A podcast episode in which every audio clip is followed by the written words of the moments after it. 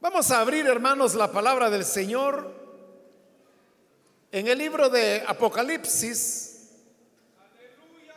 Busquemos el capítulo número 16, donde vamos a leer la palabra del Señor en la continuación del estudio que estamos desarrollando en este último libro de la Biblia.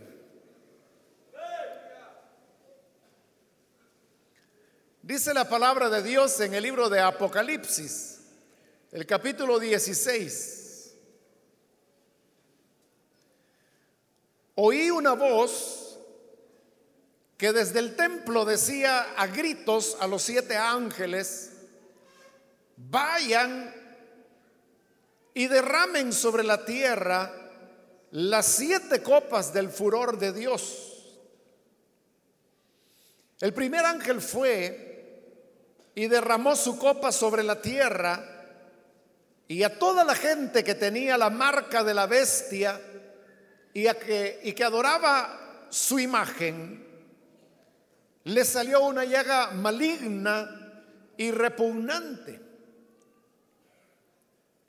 El segundo ángel derramó su copa sobre el mar y el mar se convirtió en sangre como de gente masacrada. Y murió todo ser viviente que había en el mar. El tercer ángel derramó su copa sobre los ríos y los manantiales, y estos se convirtieron en sangre. Oí que el ángel de las aguas decía, justo eres tú, el Señor que eres y que eras, porque juzgas así. Ellos derramaron la sangre de santos y de profetas y tú les has dado a beber sangre como se lo merecen. Oí también que el altar respondía, así es, Señor Dios Todopoderoso, verdaderos y justos tus juicios. El cuarto ángel derramó su copa sobre el sol, al cual se le permitió quemar con fuego a la gente. Todos sufrieron terribles quemaduras, pero ni así se arrepintieron.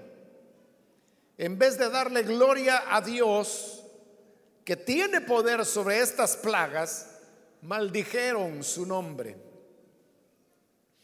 El quinto ángel derramó su copa sobre el trono de la bestia y el reino de la bestia quedó sumido en la oscuridad.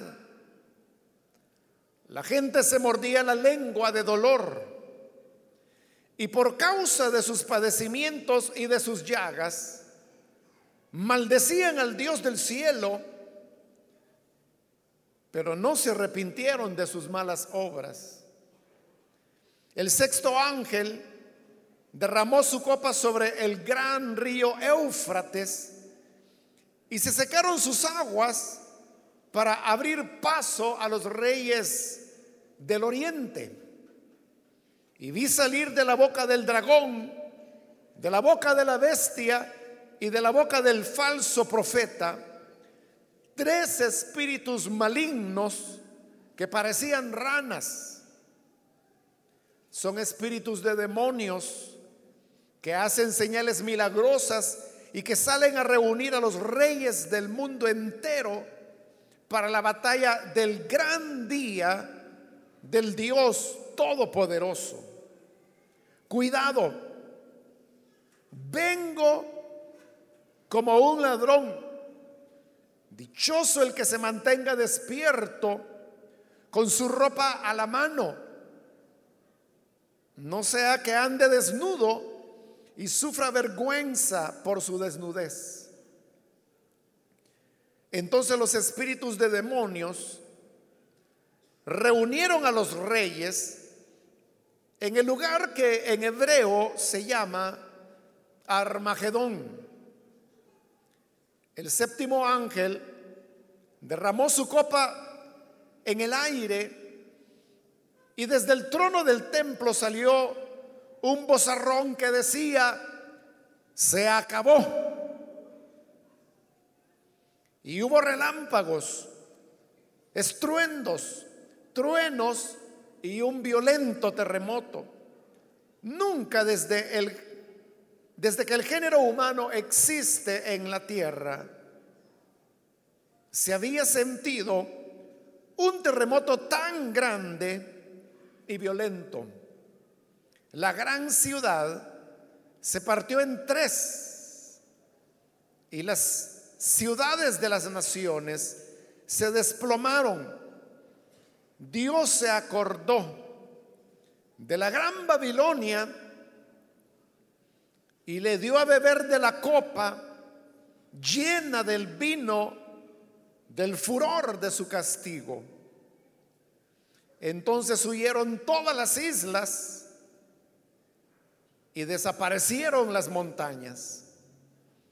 Del cielo cayeron sobre la gente enormes granizos de casi 40 kilos cada uno y maldecían a Dios por esa terrible plaga. Hasta ahí, hermanos, dejamos la lectura. Pueden tomar sus asientos, por favor.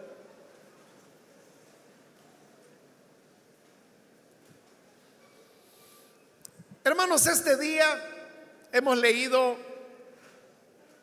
esta porción del libro de Apocalipsis que nos presenta el relato de cómo los siete ángeles fueron a derramar cada uno de ellos una de las copas de la ira de Dios.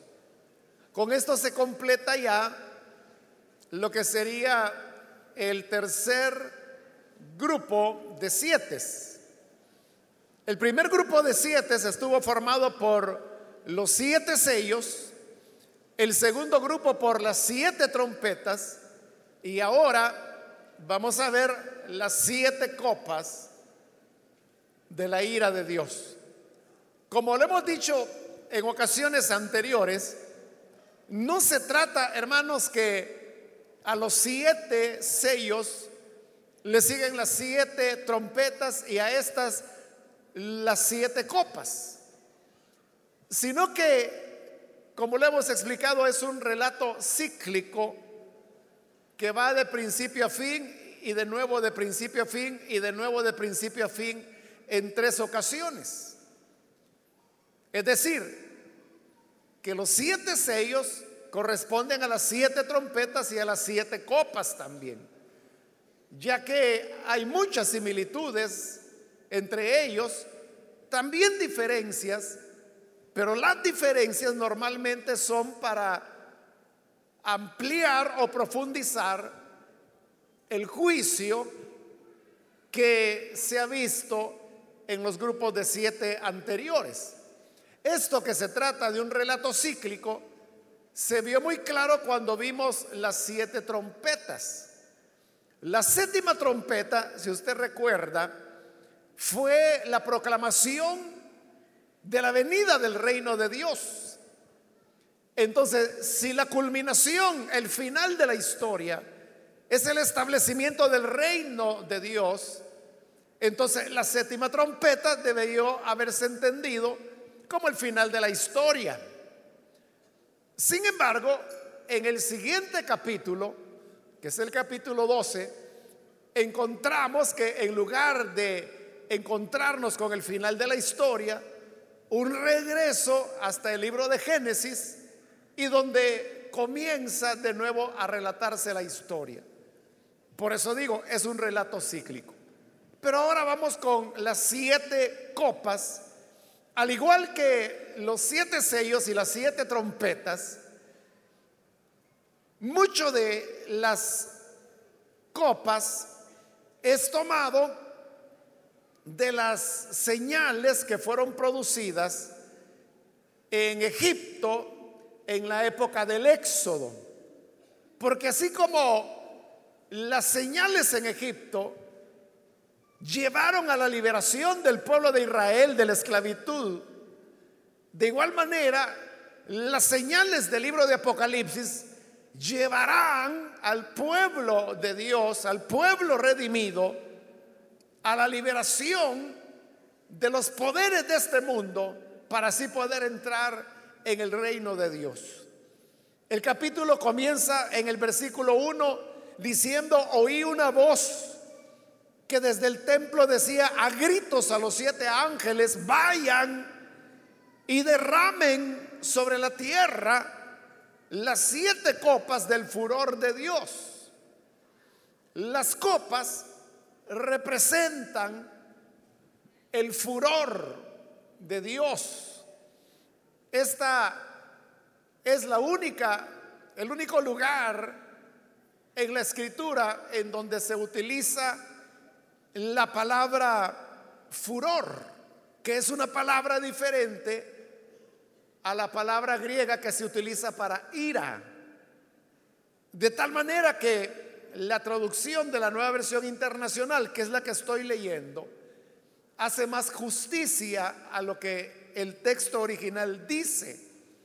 No así la Reina Valera, que lo traduce como copas de la ira, pero para ira es una palabra griega diferente que no aparece acá. La que aparece es una palabra que puede y solamente puede ser traducida como furor. Entonces, es la única vez que se habla de el furor de Dios. Entonces, las copas lo que contienen es ese furor de Dios y por eso es que se les está ordenando ahora a los ángeles que vayan a derramar esas copas sobre la tierra. Es decir, a derramar el furor de Dios sobre el planeta. El versículo 2 describe la primera copa y nos dice, el primer ángel fue y derramó su copa sobre la tierra y a toda la gente que tenía la marca de la bestia y que adoraba su imagen, le salió una llaga maligna y repugnante. Ya vimos en los capítulos anteriores que las personas que se identifican con el sistema de la bestia son a las que de manera simbólica se les llama ahí que han recibido el sello de la bestia. Y luego vimos también como el falso profeta edifica una imagen de la bestia a la cual hace hablar y así es como los moradores de la tierra rinden tributo a la imagen de la bestia.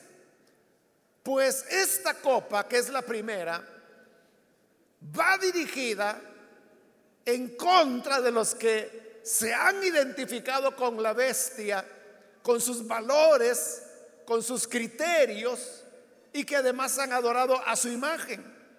Y dice que lo que les ocurrió es que les sacó, les produjo una llaga maligna y repugnante.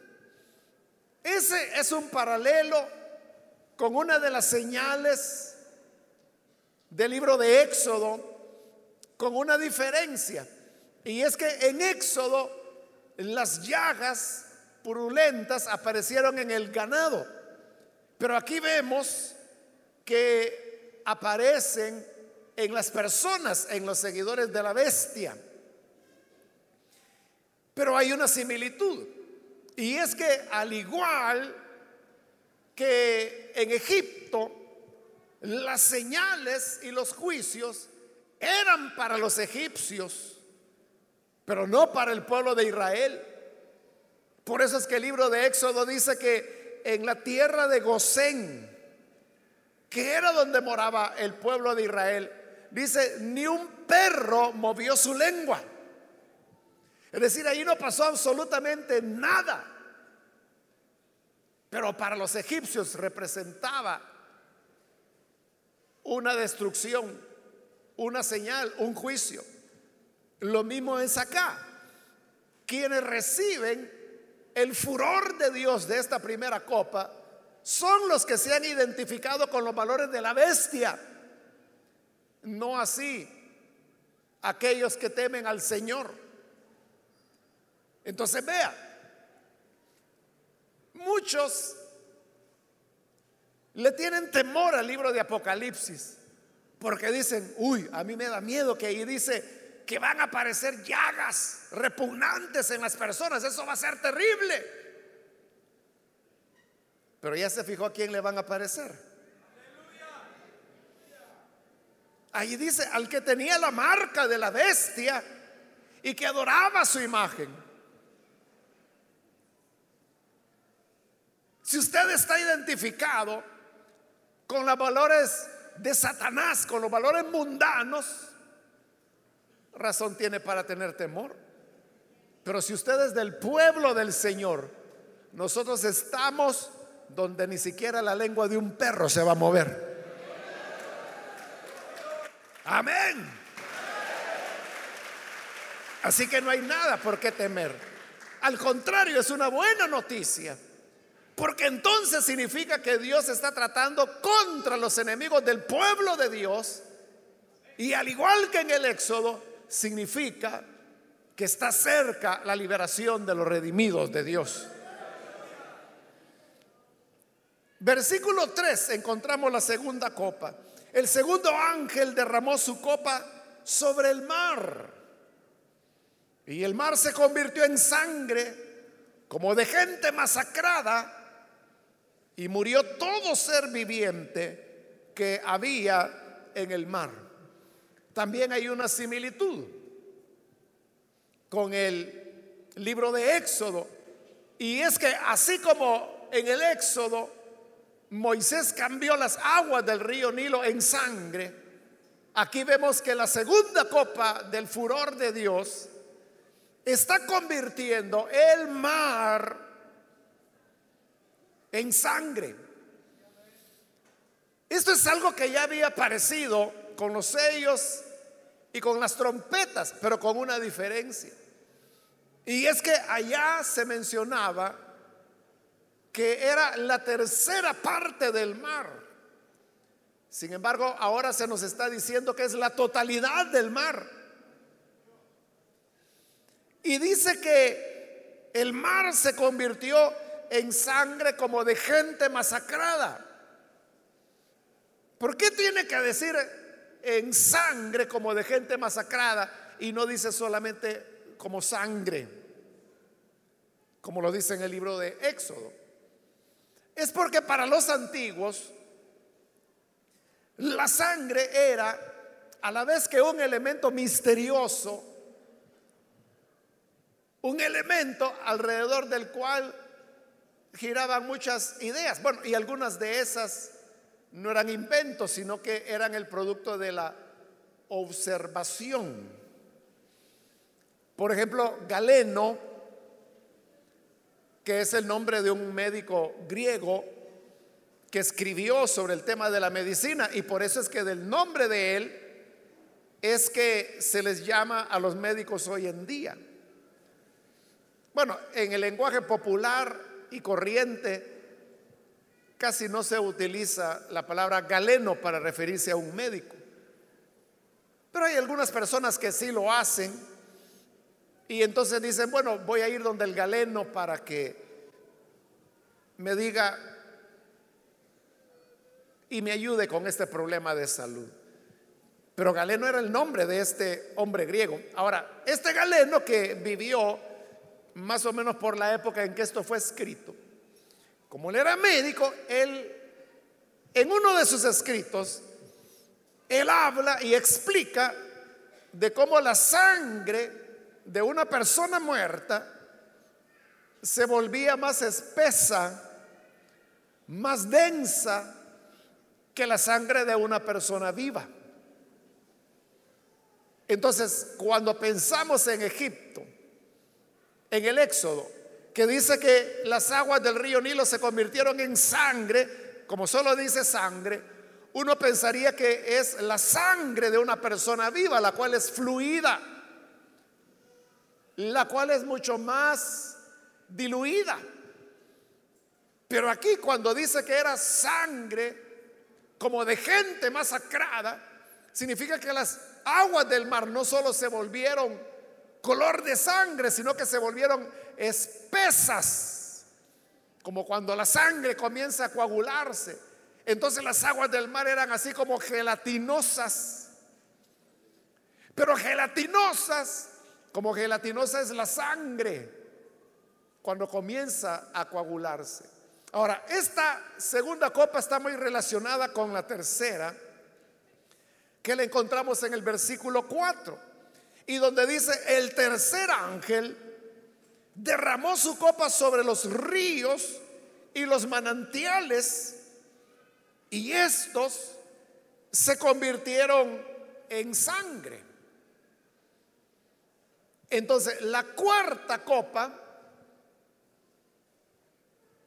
perdón, la tercera copa es una prolongación de la segunda y por lo tanto una profundización. Porque si la segunda lo que hizo fue convertir las aguas del mar en sangre como de gente masacrada, la tercera copa convierte en sangre los ríos y los manantiales. En Egipto, cuando Moisés convirtió las aguas del río Nilo en sangre, los egipcios encontraban agua en los manantiales. Y por eso dice que cavaban pozos alrededor del Nilo para sacar agua que no estaba convertida en sangre. Pero esta tercera copa nos dice que aún los manantiales y los ríos se convirtieron en sangre. Es decir, aquí no queda recurso de donde echar mano. El agua del mar está convertida en esa masa gelatinosa de sangre y por eso dice que todos los seres vivientes que hay en el mar murieron. Pero además de eso, los ríos, los manantiales se convirtieron en sangre, es decir, los seres humanos no tenían de dónde beber agua, no había agua para ellos. Y esto, hermanos, es una señal muy severa. Por eso es que es el furor de Dios. Porque en el caso de Egipto, Dios convirtió las aguas del río Nilo en sangre, pero los egipcios tuvieron opción de tomar de los manantiales o de cavar pozos y tener agua que se pudiera beber o utilizarse para cocinar. Mas aquí no hay opción. Uno podría preguntarse, ¿no es que Dios está utilizando de mucha severidad? Precisamente porque estas dos copas parecen tan severas, es que el relato abre un paréntesis que comienza en el versículo 5 y donde dice, oí que el ángel de las aguas, note qué interesante que se habla aquí del ángel de las aguas. Así como en los primeros capítulos encontramos los ángeles de los vientos, que detenían los vientos hasta que fueran sellados los elegidos de Dios. Allá eran ángeles del viento, aquí son ángeles de las aguas. ¿Y qué significa esto? Significa que hay ángeles que están observando, están velando, están cuidando, podríamos decir, las aguas que hay en el planeta, los ríos, los manantiales, que son los que se han mencionado. Pero estos ángeles, aunque lo que ellos cuidaban, que eran los ríos y los manantiales, se han convertido en sangre, esos ángeles dicen lo que encontramos en el versículo 5. Justo eres tú. Porque esa es la pregunta que nos hacíamos. No es que es demasiado severo. Mas el ángel de las aguas dice, justo eres tú, el santo, que eras, que eres y que eras, porque juzgas así. Es decir, en lugar de pensarse que estas dos copas son demasiado extremas o severas, lo que el ángel de las aguas dice es que el Señor es justo, que es santo. ¿Por qué es justo que Él convierta todas las aguas en sangre? Dice el versículo 6.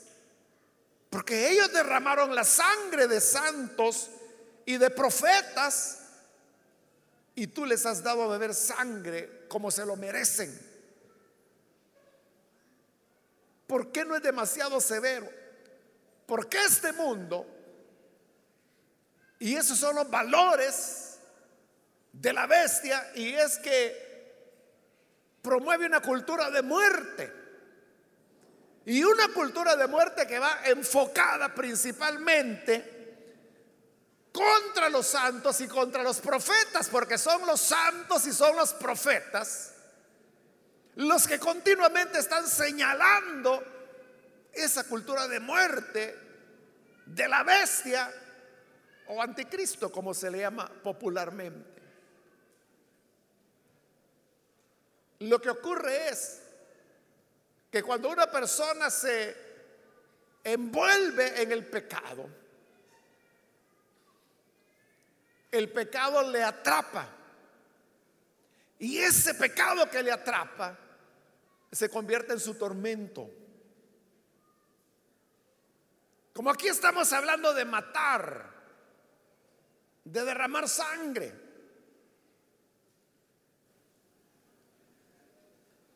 Me trae a la memoria algo que les he contado en alguna ocasión. Yo estaba en Santa Ana, era la época de la guerra, teníamos un programa de radio que lo pagábamos en una emisora comercial y ahí transmitíamos la palabra de Dios. En alguna ocasión yo había predicado un mensaje que yo no lo recuerdo, pero la cosa es que en ese mensaje yo dije que habían algunos que de tal manera promovían la muerte, y recuerde que estábamos en la guerra, ¿no? Que yo dije que parecen vampiros que lo que quieren es andar chupando sangre, pero en este caso sangre humana. Bueno, y ese mensaje salió al aire, ¿no? Después de algunos días que había sido transmitido ese mensaje, yo recibí una carta porque era la forma de comunicación de la época, ¿no? A través de cartas. Y al final del programa, efectivamente, nosotros dábamos un apartado postal. Bueno, esta carta yo, yo la recibí, no traía remitente, solo traía el destinatario. Y cuando yo la abrí y la comencé a leer, era un hombre, era una carta de como cuatro o cinco páginas. Y él me contaba parte de su vida. Pero para no hacerle larga la historia, lo que él me dijo fue,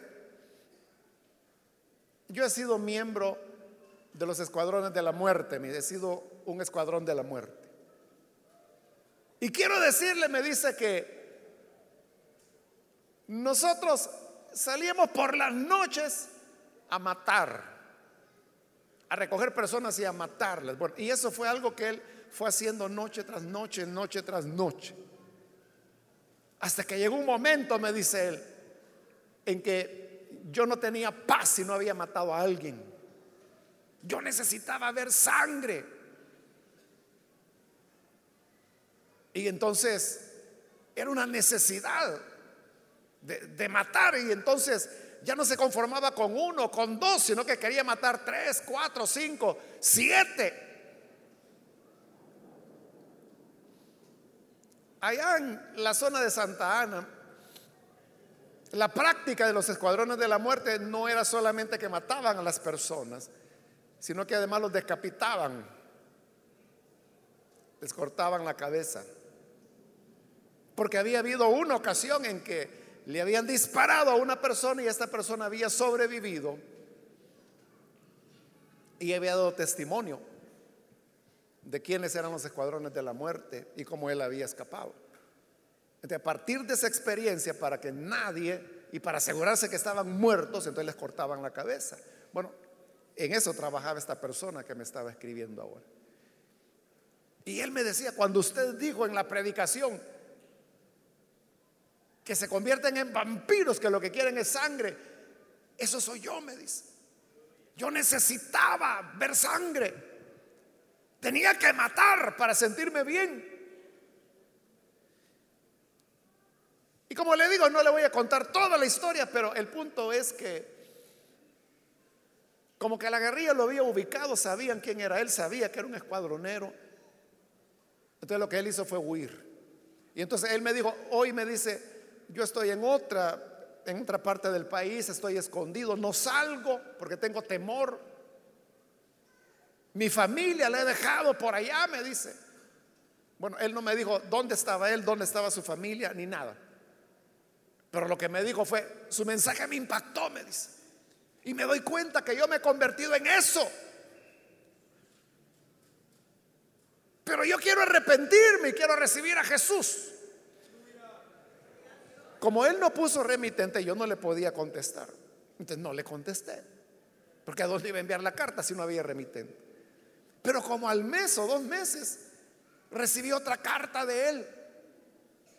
Y me dijo, ya recibí a Jesús como Salvador.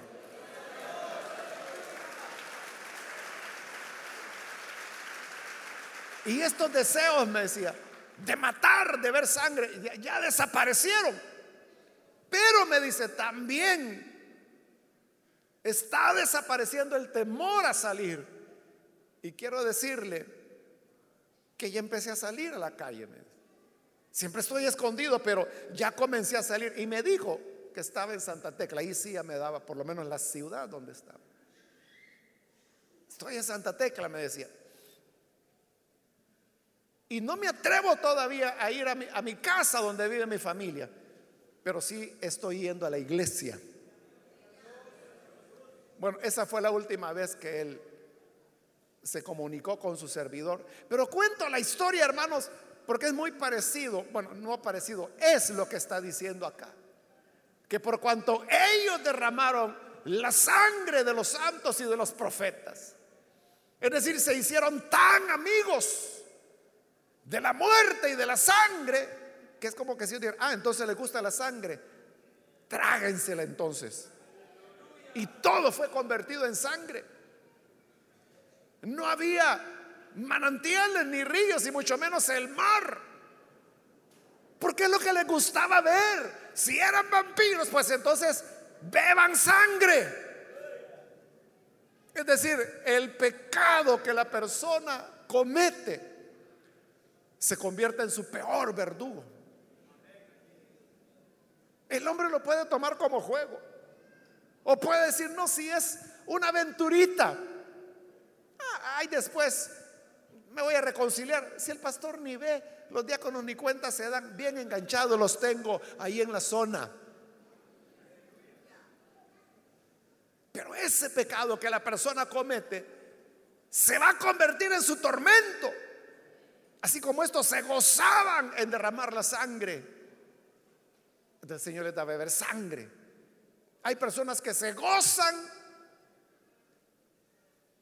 en el robo. El robo se convierte en el tormento de ellos. Es lo que algunos llaman la, la cleptomanía, ¿no? Que son esas personas que todos echan a la bolsa. Y ellos ya no quieren hacerlo. Para ellos es una tortura.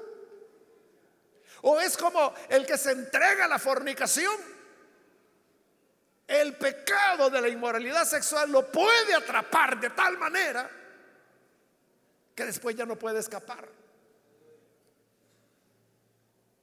Y por eso es que, así como hay hermanos organizaciones como Alcohólicos Anónimos, para los que están atrapados en el alcohol, también existen neuróticos anónimos, que son aquellos que están atrapados en neurosis.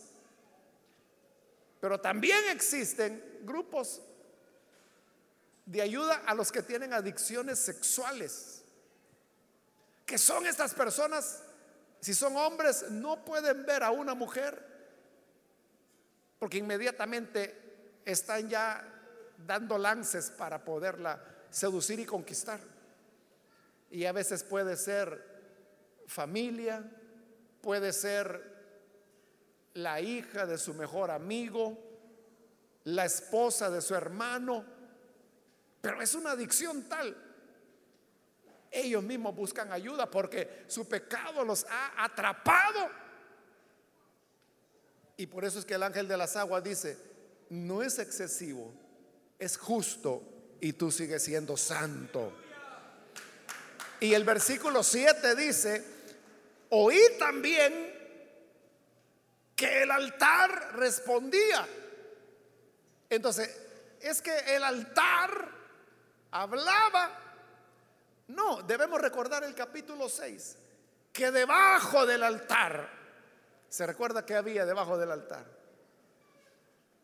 Ahí estaban las almas de los mártires, de esos santos y profetas que habían sido asesinados. ¿Y qué decía el altar? Así es, Señor Dios Todopoderoso, verdaderos y justos son tus juicios. Se recuerda que allá en el capítulo 6 que clamaban los mártires. Clamaban diciendo, ¿hasta cuándo vengarás nuestra sangre de los que viven sobre la tierra? Bueno, hoy los está vengando. Y como les está dando lo que a ellos les gusta, sangre, por eso es que hoy los mártires dicen, verdaderos y justos son tus juicios. Porque el castigo de Dios es darles lo que quieren, lo que aman. El que ama la sangre les da sangre a beber. Los que aman el robo se vuelven esclavos del robo. Los que aman la fornicación se vuelven esclavos de la fornicación. Los que aman la vida homosexual se vuelven esclavos de la homosexualidad y por eso llevan una vida promiscua, donde llegan a tener 500, 700, 800, mil o más parejas, porque están atrapados en su pecado. Versículo 8. El cuarto ángel derramó su copa sobre el sol al cual se le permitió quemar con fuego a la gente. Esta copa sí no tiene paralelo ni en Éxodo ni en ningún otro lugar de la Biblia.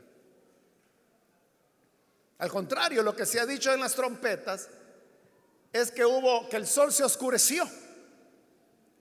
Pero aquí es lo contrario, el sol incrementa su calor, y dice el versículo 7, todos sufrieron terribles quemaduras, pero ni aún así se arrepintieron.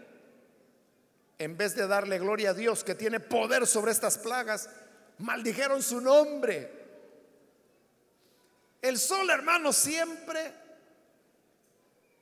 bueno, más bien en muchas culturas, en casi todas, ha sido objeto de culto. Porque pues es la estrella más cercana que tenemos y ¿quién no va a ver el sol, verdad? Cada día.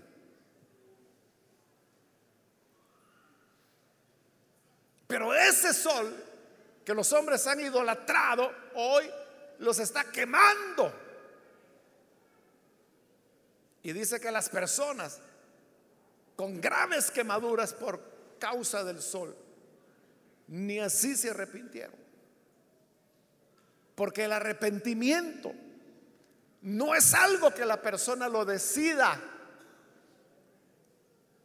El arrepentimiento tampoco es algo que lo produzca el sufrimiento que el pecado trae.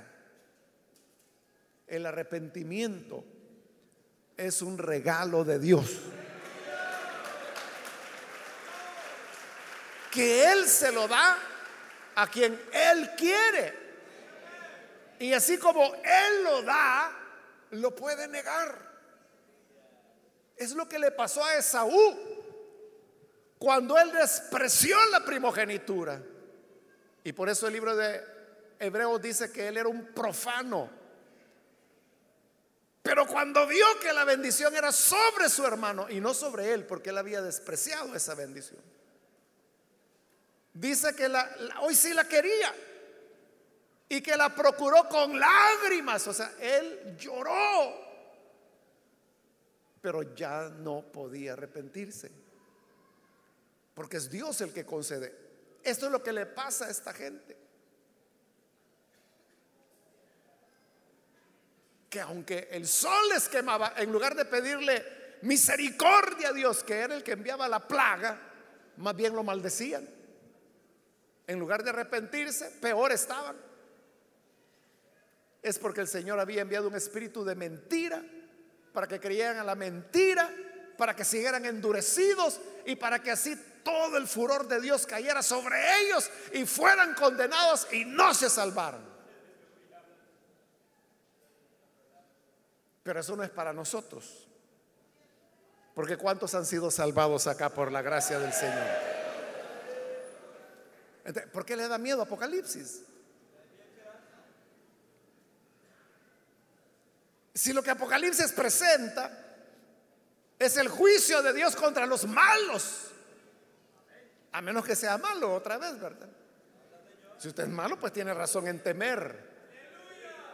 Pero si somos ya salvados por la gracia del Señor, esto no tiene que ver con nosotros. Porque nosotros ya nos arrepentimos. Amén. Versículo número 10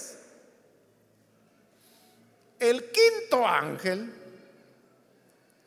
derramó su copa sobre el trono de la bestia. Esta es la primera vez que se hace referencia a la bestia en los tres grupos de siete que estamos viendo. Y el reino de la bestia quedó sumido en la oscuridad. La gente se mordía la lengua de dolor y por causa de sus padecimientos y de sus llagas maldecían al Dios del cielo. Pero no se arrepintieron de sus malas obras. ¿A qué se refiere ahí la escritura cuando dice que el reino de la bestia fue sumergido en la oscuridad? Es cuando el reino de la bestia muestra su verdadero carácter su verdadera naturaleza. Hermanos, esto es igual. El reino, el gobierno de la bestia va a ser igual que muchos gobiernos humanos, ¿no? Que ofrecen cielos y tierra, que hablan de ayudar al necesitado, hoy sí, las cosas van a cambiar, hoy sí vamos a enfocarnos en la gente, y la gente vota por estas personas y cuando asumen la presidencia o el gobierno municipal, lo que sea, la gente está contenta, hay fiesta. Usted sabe que esa noche cuando haya resultados que indican quién es el ganador, esa es una noche que amanecen bailando, amanecen con música, amanecen reventando cohetes. Pero ¿qué ocurre cuando el tiempo comienza a pasar? Que esos gobiernos que se celebraron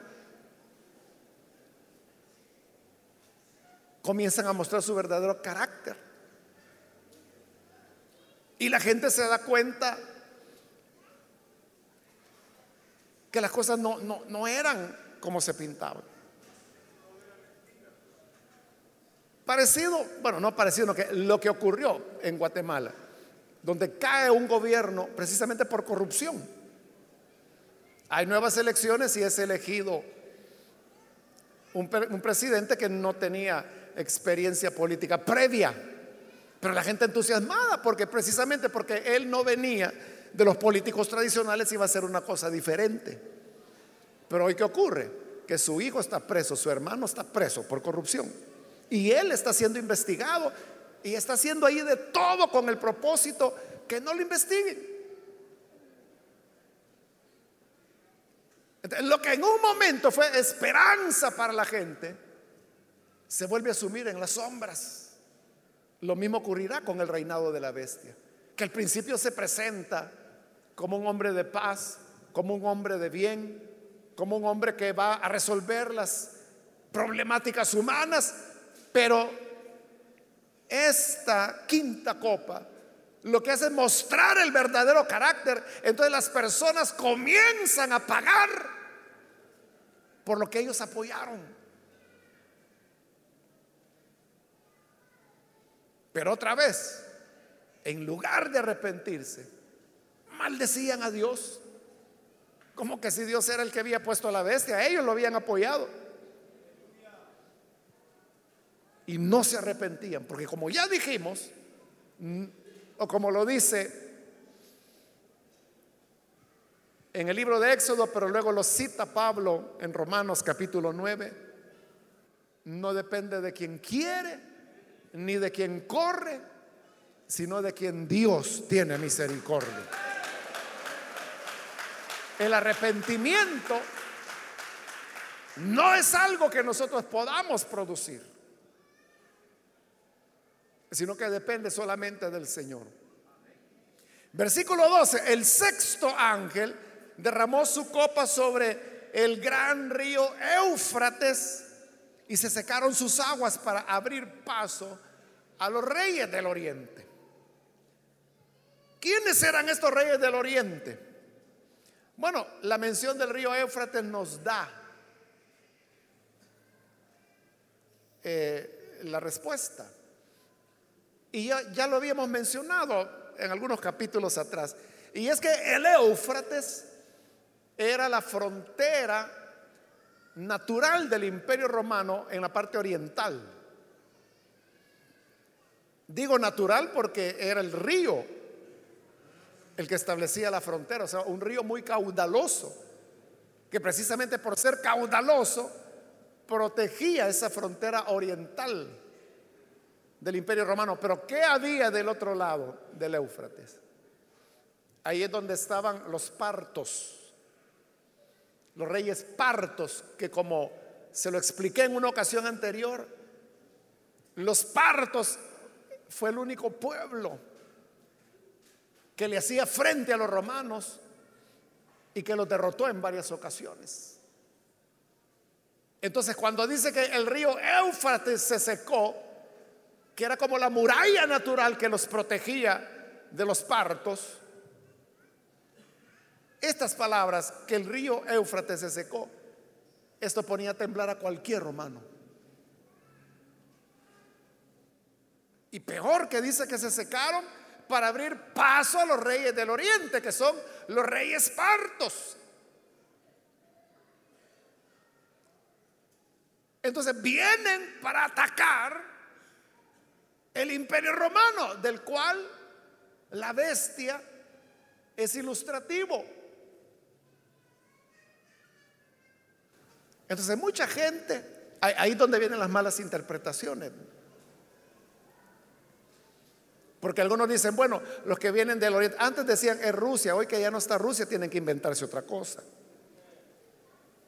Bueno, la Unión Soviética, hoy que ya no hay Unión Soviética, tienen que inventarse otra cosa. ¿Y qué se han inventado?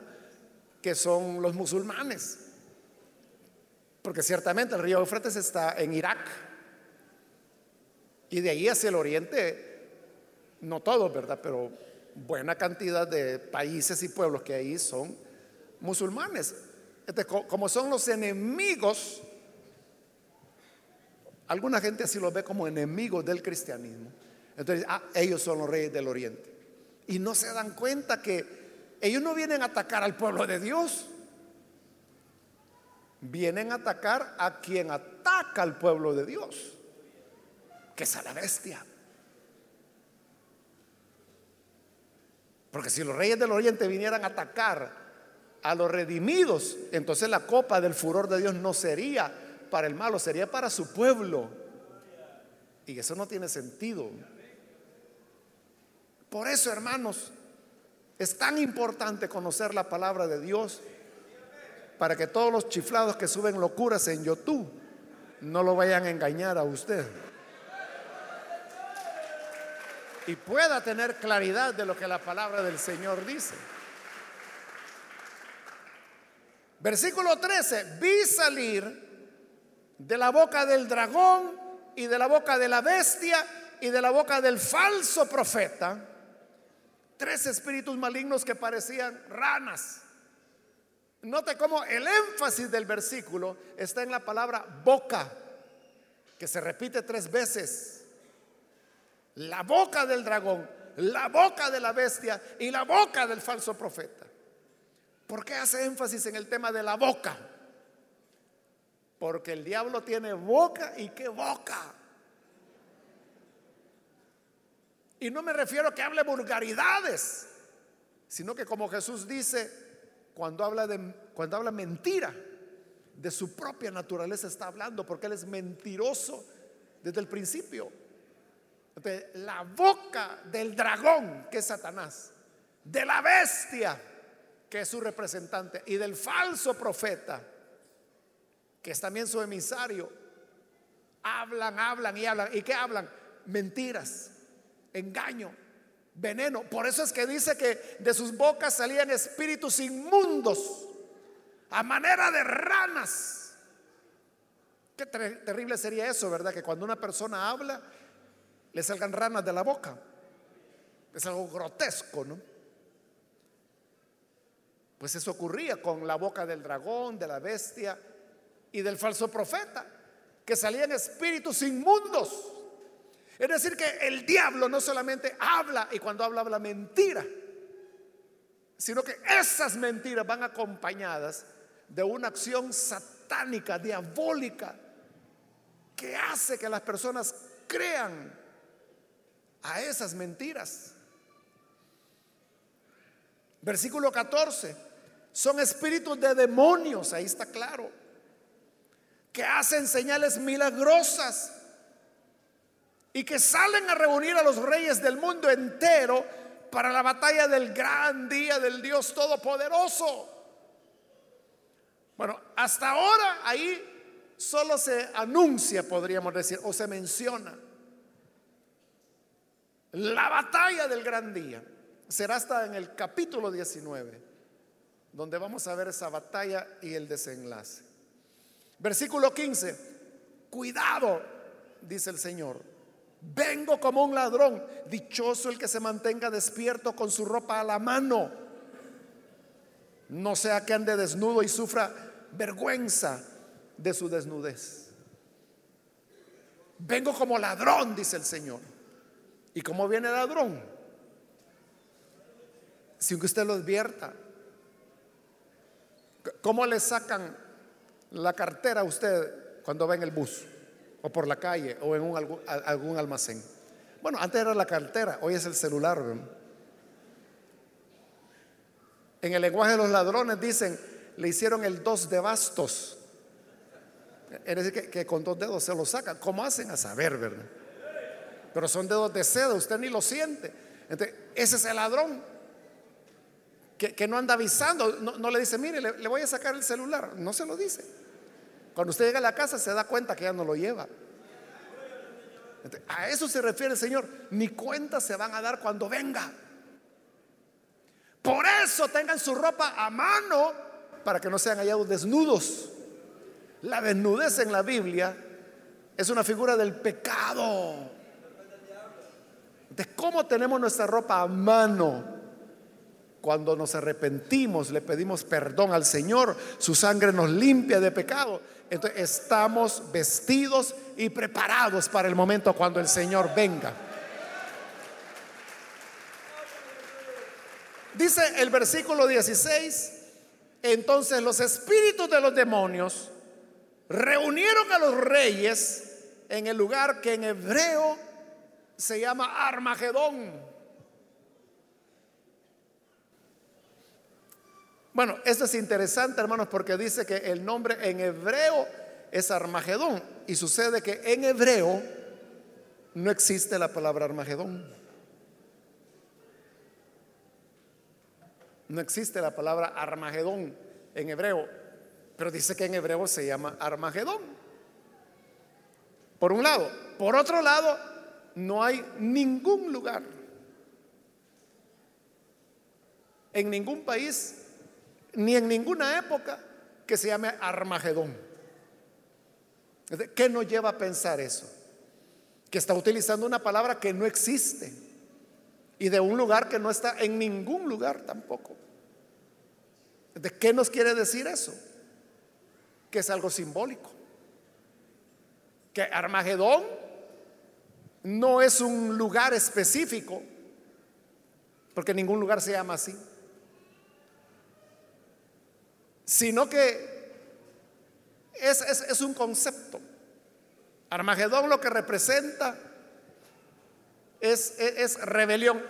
Algunos le dan relación con el valle de Megido, porque realmente Armagedón es ya la traducción al español, pero en el griego es Armagedón. Entonces de Guidón viene Megido. Y Megido sí era un valle en Israel, que más se conoce en la Biblia con el nombre del Valle de Jezreel y que es mencionado en varios pasajes de la Escritura. Por eso es que muchos han dicho, aquí se va a librar la gran batalla del final de los tiempos en el Valle de Megiddo, que queda en Israel. Pero por eso hay que poner atención a la Biblia. Aquí no dice que hay una batalla en Armagedón, que algunos lo interpretan como Megiddo, es solo una interpretación. Lo que dice es que allí se congregan los reyes. No dice que ahí pelean. ¿Entiende la diferencia? Una cosa es que se reúnan en un punto para ir a pelear a otro. Y lo que ahí está diciendo es que ahí se reúnen. No dice que ahí va a ser. Pero si usted quiere ir a Israel, yo nunca he ido, pero si usted quiere ir, ahí en el Valle de Megiddo, en, una especie de mirador que hay donde llevan a los turistas para sacarles la plata, sí es cierto, todo es un negocio. Hay una placa en ese mirador. Yo nunca he estado ahí, pero lo he visto en fotografía y lo que dice esa placa en varios idiomas es, este es el Valle de Megiddo. Y es cierto, ese es el valle que en el Antiguo Testamento se llama el valle de Jezreel. Pero luego dice, aquí se librará la batalla de los últimos tiempos. Eso es invento. En ningún lugar la Biblia dice que ahí vaya a ser. Claro, ahí los turistas, tomame una foto vos aquí. Para que vean dónde va a ser la batalla. E, están creyendo más a esos negociantes que para eso llevan turistas para engañarlos, que lo que dice la Biblia. Versículo 17. El séptimo ángel, este ya es el último, derramó su copa en el aire. O sea, los demás lo habían derramado en la tierra, en el mar, en los ríos, en los manantiales, en el trono de la bestia. Pero este dice, arroja la copa por el aire. Y desde el trono del templo salió un bozarrón que decía, se acabó. Claro, esa es la voz de Dios, o sea, porque ese es el que está en el trono, en el templo. De cuando Dios dice, se acabó, es, llegó el fin, hoy sí se acabó todo ya. Porque ya la ira de Dios ya fue derramada, los juicios de Dios ya fueron cumplidos. Versículo 18, hubo relámpagos, estruendos, truenos, un violento terremoto. Todo eso es tomado del Éxodo. Porque cuando Dios desciende en el monte Sinaí, u como se le llama también, o monte de Dios, que es un tercer nombre que se le da. Esto exactamente es lo que dice, que hubo relámpagos, estruendos, truenos y un terremoto. Aún añade el éxodo que había un sonido de bocina, que aquí no se menciona. Continúo con el 18. Nunca de desde que el género humano existe en la tierra se había sentido un terremoto tan grande y violento. La gran ciudad, que es una referencia a Jerusalén, se partió en tres y las ciudades de las naciones se desplomaron. Esto es lo que le da miedo a la gente. Dice, uy, mire qué terremoto el que va a venir. Sí va a venir, pero ¿para quién? Ese es el punto. Ese es el punto. En lugar de temer, nos debe llenar de alegría, de esperanza, porque entonces significa que está cerca nuestro éxodo, nuestra liberación final.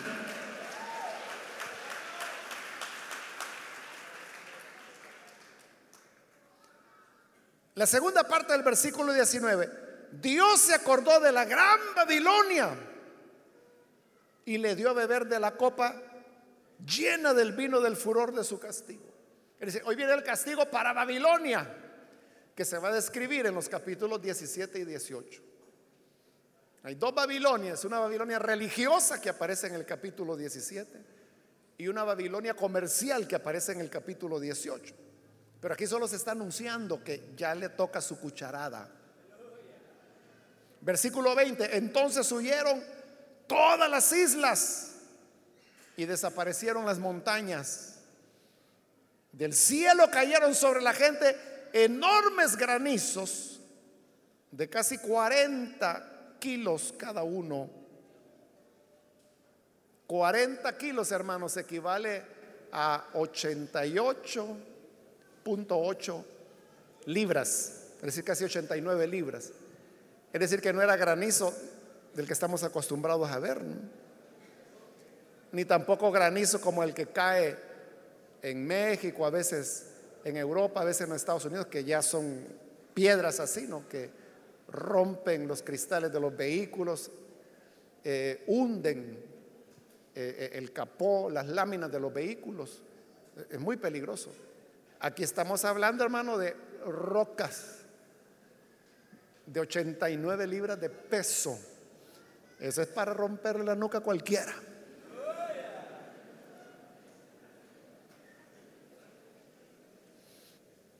Pero con todo termina por tercera vez diciendo este capítulo y maldecían a Dios por esa terrible plaga. Aún así, no se arrepintieron. Es que hay gente, hermanos, que les pasa de todo. Los apalean, les disparan, los acuchillan, les rompen los huesos, los meten presos, van al hospital, los agarran a tablazos, de todo les pasa. Y siguen duros no se arrepienten. ¿Por qué no lo hacen?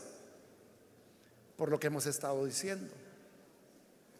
Que no es del que quiere, ni del que corre. Ni siquiera es como Esaú que con lágrimas buscó el arrepentimiento y ya no había.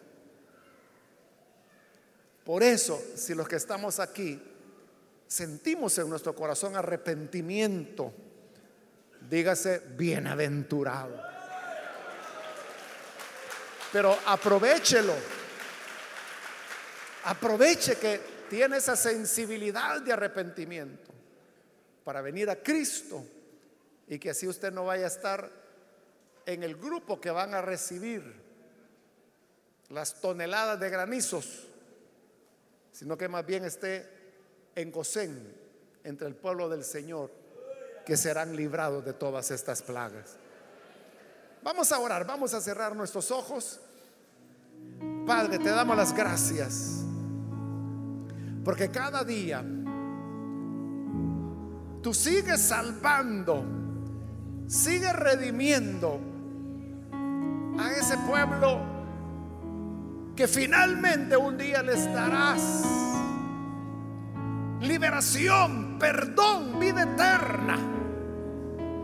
Por eso, Padre, presento a ti estas personas que están acá, como también los que por televisión, radio, internet, están ahora abriendo sus corazones para creer a tu palabra, para recibirte como Salvador. Y que así, Señor, tu maravillosa gracia les perdone y que de todos nuestros hechos malos, de todos nuestros pecados, seamos librados y podamos agradarte en todas las áreas de nuestra vida. Gracias Señor y ayúdanos a tu pueblo a permanecer firmes, a permanecer fieles, constantes, principalmente hoy que se acerca nuestra redención. Por Jesús nuestro Señor lo pedimos. Amén. Y amén.